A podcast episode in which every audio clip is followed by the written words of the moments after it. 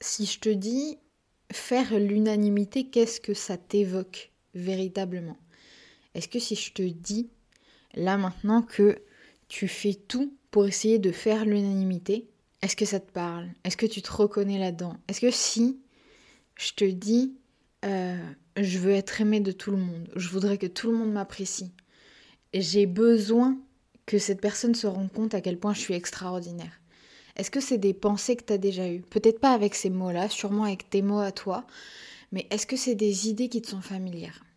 C'est quelque chose que j'ai remarqué, qui arrive à pas mal de monde, et pas mal de personnes qui souffrent d'anxiété souvent ont cette idée-là de vouloir faire l'unanimité. Et quand je parle de faire l'unanimité, c'est véritablement cette idée de vouloir être aimé par tout le monde de faire en sorte que chaque personne que l'on va rencontrer nous apprécie et envie de passer du temps avec nous et se dise waouh cette personne est géniale pour ci, pour ça, pour telle raison. Je trouve que ce comportement ne nous aide pas à avancer. Je t'ai souvent parlé dans ces podcasts euh, du problème identitaire qu'on peut rencontrer, nous les anxieux oui, on a du mal à se forger une identité. Et je pense que cette idée de, faire de vouloir faire l'unanimité fait grandement partie du problème. Est-ce que ça t'est déjà arrivé de te dire que tu étais une personne giga adaptable Que genre, dès que tu rencontrais quelqu'un ou dès que tu allais dans un groupe particulier d'amis, tu t'adaptais hyper facilement, tes comportements s'adaptaient euh, avec les personnes que tu avais autour de toi. Peut-être même que tu es ce genre de personne qui a différents groupes d'amis qui sont pas du tout liables les uns aux autres, qui n'ont peut-être même quasiment pas de points communs, où tu vois vraiment des disparités entre chaque groupe d'amis que tu as. Et tu te rends compte que dans chaque part, euh, dans, dans chaque groupe, en fait, c'est une part de toi qui s'exprime qui est assez différente mais tu sais toujours pas si c'est une part de toi ou si c'est juste toi qui essaie de t'adapter à ce groupe-là quand tu es au milieu de ces personnes-là. Ok? Et c'est là où ça va te créer des soucis identitaires, dire au fond, c'est quoi ma personnalité? Est-ce que juste je m'adapte et je vois que eux, leur centre d'intérêt c'est ça, leur manière de communiquer c'est par l'humour, c'est avec tel ton de voix, c'est euh, par la taquinerie, etc. Donc je vais faire ça. Est-ce que ça me ressemble vraiment ou est-ce que je le fais pour pouvoir m'adapter et pour faire l'unanimité, pour espérer être aimé de tout le monde ici? Je trouve que c'est une vraie question parce que on passe notre temps à se demander qui on est, tous autant qu'on est, durant la totalité de notre vie, je pense je suis pas non plus euh, très lucide sur comment ça se passe euh, quand, on, quand on est très vieux, etc. Mais je pense qu'on continue de se demander est-ce que ça véritablement c'est ma personnalité? Et pour en avoir discuté avec euh, des personnes de tout âge, je pense que c'est vraiment ce qui se passe. L'identité de toute façon n'est pas fixe. Tu sais que ton identité elle est beaucoup liée à ton ego et comme ton ego bah juste il fait tout pour te protéger, euh, l'identité qu'il va te créer, il va te la créer pour te protéger. D'où potentiellement euh, cette part adaptable de toi. Tu penses que tu es adaptable, mais en fait c'est juste euh, ton ego qui a décidé de faire ça parce qu'il trouvait que c'était plus pratique pour ta survie. Bref, ça peut être une piste aussi. Voilà, je te lance des petits trucs comme ça pour que tu, tu creuses aussi de ton côté. Un peu tout le concept de ce podcast, mais bon, je t'apprends rien. Et donc, tes problèmes identitaires, ils peuvent venir de plein de choses. Et ta capacité, en fait, à t'identifier à un groupe ou à, quelqu'un ou à une identité particulière peut venir au fait du, aussi du fait que tu veux être aimé par tout le monde, que tu veux être apprécié par tout le monde. Et là, ça peut être problématique parce que tu vas t'adapter tellement au point d'oublier ce que tu veux vraiment et ce que tu es vraiment. C'est là où on va commencer à mettre en place des comportements et des schémas euh, de d'altruisme extrême, c'est-à-dire d'altruisme pas du tout altruiste. Dans le sens où tu vas commencer à toujours dire oui aux gens. Dès qu'ils vont te demander un service, dès qu'ils vont te demander quelque chose, euh, même si tu n'as pas le temps, même si tu ne peux pas, même si tu as d'autres priorités, tu vas te sentir l'obligation de dire oui pour ne pas décevoir des gens et pour continuer dans ton idée et ta croyance extrême qu'il faut que tu fasses l'unanimité. Et à ce moment-là, c'est problématique parce que tu vas commencer de moins en moins à te faire passer en priorité toi, tu vas faire passer les autres en priorité. Les autres vont se rendre compte que tu ne dis jamais non, entre guillemets, et peut-être que là, ça fait des années que tu ne dis pas non ou que c'est très difficile pour toi de dire non, parce que tu as besoin d'être aimé par les autres. C'est tout à fait légitime. Et je comprends tout à fait que tu aies besoin d'être aimé par les autres. Il n'y a vraiment aucun souci avec ça. La seule chose, c'est que c'est toi que ça pénalise. Les autres, du coup, tu leur rends des services, les autres, tu les aides, les autres, tu leur apportes de l'amour. Mais tu le fais aussi dans un but égoïste parce que tu veux leur amour en retour. Tu attends quelque chose en retour. Donc déjà, c'est négatif euh, d'une part parce que tu attends quelque chose, mais c'est aussi négatif pour toi dans tout le reste des sphères de ta vie parce que du coup, tu vas prendre tout ton temps, toute ton affection, euh, toutes tes ressources, ton énergie, etc. pour potentiellement ces gens-là parce que tu as besoin qu'ils t'aiment. Combien d'entre nous ont déjà été à la limite de l'harcèlement parce qu'il y a quelqu'un qui nous aimait pas forcément ou qui aimait pas trop parler avec nous et tout, que tu voyais qu'il était un peu froid et donc on faisait tout, limite on devenait des clowns pour montrer à cette personne-là que waouh, regarde, je suis extraordinaire, regarde, je fais ci pour toi, je suis génial, je fais ça, je t'offre un cadeau, je fais machin, juste pour choper l'amour de cette personne. Alors que bah tu veux pas de moi, tu veux pas de moi, genre je me barre, tant pis. Tu vois? Et, euh, et donc c'est tout à fait légitime de euh, bon potentiellement tu pourrais creuser dans ton enfance blablabla pour euh, pour savoir d'où ça vient, de pourquoi tu as besoin de faire l'unanimité, tout ça. Pourquoi est-ce que ça te rend anxieux en fait de pas faire l'unanimité? Bah Parce que si tu fais pas l'unanimité, en fait, faire l'unanimité, ça te permet aussi de t'invisibiliser.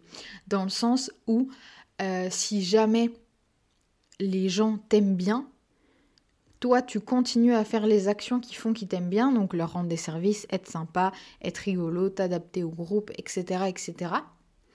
Donc, t'effaces un peu ta personnalité, mais tu t'en fous parce que les gens t'aiment. En fait, c'est ça hein, le, concept. Et, je m'inclus complètement quand, quand, je dis, quand je dis ce discours. J'ai passé des années à être comme ça. Toute ma période lycée, c'était que ça. euh, et donc, tu t'invisibilises parce que déjà tu n'es plus toi-même. Quand tu essaies d'être toi-même, tu vas avoir des petites remarques. Et euh, perso, ça me l'a beaucoup fait de bah pourquoi tu réagis comme ça? T'es pas comme ça d'habitude. Et en fait, du coup, ça t'invisibilise parce que tu restes à l'écart, tu restes sur le côté, mais toi, tu as quand même la sensation d'être là, de faire partie du groupe. Et ça, ça te rassure, ça te fait du bien. Tu te sens pas à l'écart alors que tu as passé beaucoup de temps à te sentir exclu. Et ça te rassure aussi parce que ce cocon devient de plus en plus familier, de plus en plus routinier, de plus en plus compréhensible pour toi au niveau sociétal. Et donc, tu vas avoir de moins en moins d'angoisse, surtout si tu fais de l'anxiété sociale, par rapport à ça parce que tu te rends compte que tu t'adaptes aux autres pour ne pas qu'ils aient de potentiel critique à te faire. Ils ne peuvent pas te faire de critiques, tu fais l'unanimité. Ils t'aiment, tu dis oui à tout, donc ils ne peuvent pas te faire de critiques. Tu vas voir que c'est pas aussi simple et que les gens trouvent quand même de quoi te faire des critiques. Ce qui fait que donc essayer de faire l'unanimité n'est pas la méthode révolutionnaire par excellence, les gars. Je te le dis là maintenant pour que tu comprennes bien que c'est pas ça qui va te sauver de quoi que ce soit, ok?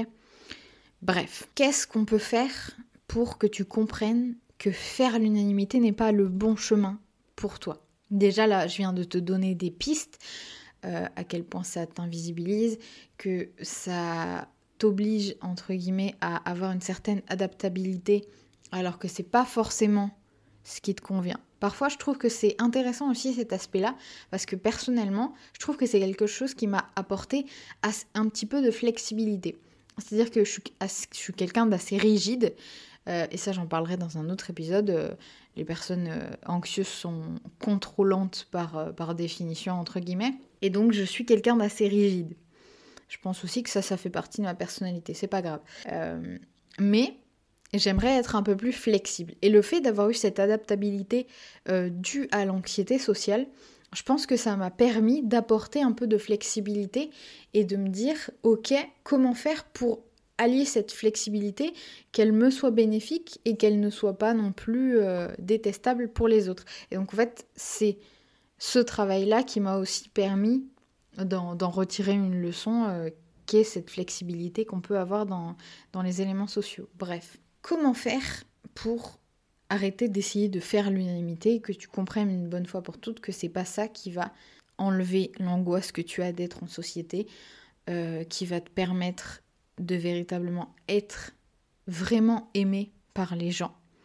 Parce que tu te rends compte parfois que c'est du faux amour, que les gens, quand ils se rendent compte que, que tu dis oui tout le temps et que tu es prêt à rendre des services, ben, ils peuvent se servir de toi. Et je ne parle pas seulement de quand on est adolescent, mais les relations euh, sociales entre adultes sont tout aussi pourries et tout aussi dégandées que les relations entre adolescents et entre jeunes adultes.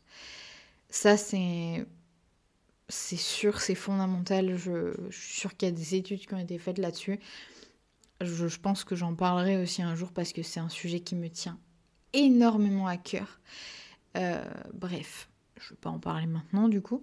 Tu veux faire l'unanimité parce que tu veux être aimé. Parce que déjà, tu dois avoir la sensation de ne pas t'apporter assez d'amour. Ok? Pourquoi est-ce que tu as besoin que tous les gens autour de toi je voudrais là maintenant que tu me fasses un petit exo avec moi pendant ce podcast. Je veux que tu prennes une personne que tu n'apprécies pas forcément. Ça peut être euh, ta pire ennemie, comme ça peut être une personne que juste euh, bof. Ouais, euh, elle est sympa sans plus quoi, j'aime pas trop discuter avec elle. Elle est sympa, mais ce sera pas une amie, ce sera même pas une pote, ce sera une connaissance. Voilà, je l'aime pas forcément. Pourquoi tu n'aimes pas cette personne? Et je te pose vraiment cette question. Je veux pas la première réponse qui te vient à l'esprit de Ah, je la trouve trop superficielle. Ah, tu sais, elle est fan de tel groupe de musique, donc. Euh, enfin bref. Creuse vraiment profondément. Pourquoi cette personne te met mal à l'aise? Pourquoi cette personne te dérange? Pourquoi tu n'aimes pas avoir de discussion avec cette personne? Qu'est-ce qui te gêne dans son comportement, dans ses habitudes, dans sa manière d'être, dans sa personnalité? Qu'est-ce qui te gêne chez cette personne? Et si tu me dis ah non non mais moi j'aime tout le monde, il n'y a pas de souci, euh, pareillement, euh, euh, je trouve tout le monde très sympa, j'apprécie tout le monde, tu te mens à toi-même, tu te mens à toi-même. Voilà. Du coup, si tu es en train de te mentir à toi-même en me disant non c'est bon, moi j'aime tout le monde, machin, revois un petit peu ta définition et creuse, creuse, creuse, creuse en toi pour trouver une petite réponse. Ok. Une fois que tu as identifié pourquoi tu n'aimes pas cette personne, si tu veux, tu peux mettre pause au podcast pour réfléchir, hein, il n'y a pas de, de souci. Il faut que tu te demandes, ok, je sais pourquoi je n'aime pas cette personne. Quelles sont les parties de ma personnalité que personnellement, moi-même, je n'aime pas trop pour le moment? Je dis pour le moment parce que tout le concept euh, du travail de l'ombre et tout ça, et tout ça, euh, des trucs que tu dois voir passer sur les réseaux sociaux, etc c'est tout le concept de finir par s'aimer entièrement, que ce soit nos parties lumineuses ou nos parties euh, un peu moins belles qu'on essaie de cacher et de camoufler. Ok? Quelles sont ces parties de toi que tu sais qu'elles sont visibles par les autres et que toi tu n'apprécies pas, que tu n'apprécies pas forcément ou que tu sais qu'elles peuvent poser problème et où tu te dis je peux comprendre que face à ce comportement qui est moi, qui fait que je suis moi, les gens puissent ne pas m'apprécier les gens puissent être déçus. Or, comme j'ai déjà expliqué dans, pas mal d'épisodes, et comme on le voit un petit peu partout sur les réseaux et tout, quand quelqu'un a une déception à ton égard, quand quelqu'un a euh, une tristesse ou une joie, ou peu importe l'émotion ressentie ou euh, le comportement que cette personne va avoir envers toi, ça lui appartient. Tu n'as pas de contrôle dessus. Toi, tu peux juste dire à la personne non, je suis désolée, je ne vais pas pouvoir te rendre ce service parce que cette semaine, je n'ai pas le temps, j'ai tant de choses à faire, voire même sans se justifier, c'est pas mal aussi. Et si la personne après te dit euh, qu'elle est déçue parce qu'elle pensait vraiment, elle avait vraiment besoin de toi et que euh, tu fais pas d'efforts pour te libérer du temps pour elle et tout, blablabla, bah ça lui appartient en fait. Toi, ton, ton but c'est de vivre ta vie le mieux possible. Si une personne te demande un service et que tu peux pas, tu dis non. Si tu sais que tu peux plus tard ou un autre jour ou un autre moment ou quoi, et eh ben tu lui proposes une solution alternative. Le mieux c'est toujours d'essayer de proposer une solution alternative. Mais tu ne peux pas libérer ton temps, ton énergie, toutes tes ressources pour quelqu'un. De base, ces ressources, elles sont faites pour toi, pour que tu les utilises pour toi. Bien sûr, comme nous sommes des animaux sociaux, on les utilise aussi pour les autres. Mais quand on les utilise pour les autres, c'est pour se rapporter quelque chose à soi, donc en fait, on l'utilise quand même pour soi. Bref, euh, c'est tout ce, cercle un peu euh, vertueux, vicieux, je sais pas trop, vertueux, je dirais, euh, qui, se met en place. Ok? Et donc, c'est comprendre aussi que oui, toi aussi, il y a des gens que tu n'aimes pas pour certaines raisons. Et il y a certaines choses dans ta personnalité que tu peux comprendre qu'elles peuvent être dérangeantes pour certaines personnes. C'est garder en tête que tu n'as pas le contrôle sur la réaction qu'ont les autres face à toi. Comme les autres n'ont pas de contrôle sur ta réaction face à ce que eux vont te dire. Si un jour toi tu leur demandes un service et que eux te disent non, ta réaction, elle t'appartient. C'est toi qui décides de réagir de cette manière, d'être déçu, d'être en colère, d'être dans la compréhension. Ça t'appartient. Et peu importe la réaction, euh, la, majorité, seront légitimes et seront compréhensibles en fonction de comment ça t'aura blessé, etc. Le tout, c'est de prendre toujours un peu de recul sur les réactions que tu as et comprendre aussi comment tu fonctionnes. Bref, c'est un autre sujet. Et donc, c'est vraiment cette idée de, ok, j'ai conscience et je prends conscience que je ne ferai jamais l'unanimité. Toutes ces années, je me suis complètement fourvoyée en croyant que je faisais quasiment l'unanimité. Il y a des gens qui, autour de moi actuellement peut-être, surtout si tu es entouré d'énormément, énormément de gens, ne sont pas tout à fait honnêtes avec moi. Peut-être qu'il y en a qui se servent de moi pour des services. Peut-être qu'il y en a qui finalement n'aiment pas certaines choses dans ma personnalité mais n'ont pas pu me le dire. Euh, peut-être qu'il y a des gens qui apprécient une fausse image de moi que je renvoie. Et s'ils découvraient qui j'étais vraiment, ils ne m'aimeraient plus. Donc je vais continuer à jouer la comédie. Et c'est là où en fait, il faut arrêter. Il faut se dire, ok, bah, je vais réagir comme j'ai envie de réagir. Je vais essayer de faire de mon mieux pour pas blesser les autres. Je vais essayer de faire de mon mieux pour, euh, pour être au mieux possible, surtout quand je suis dans des éléments, euh, dans des situations sociales. Ok, bien.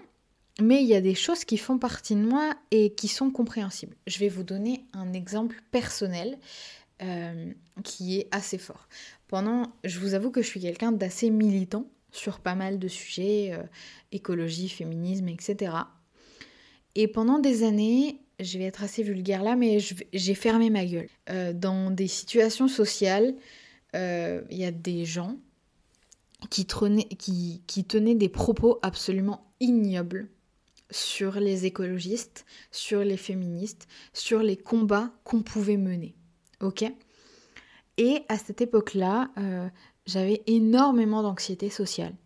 Et du coup, je ne je n'ouvrais pas ma gueule. Je, je me disais juste, ok, Elori, tu te tais. Si tu veux pouvoir t'adapter à ce groupe, tu ne dois pas réagir et faire réagir tes valeurs à ce moment-là. Aujourd'hui, avec le recul, je m'en veux énormément d'avoir eu cette réaction. Parce que cette réaction ne me ressemblait pas du tout.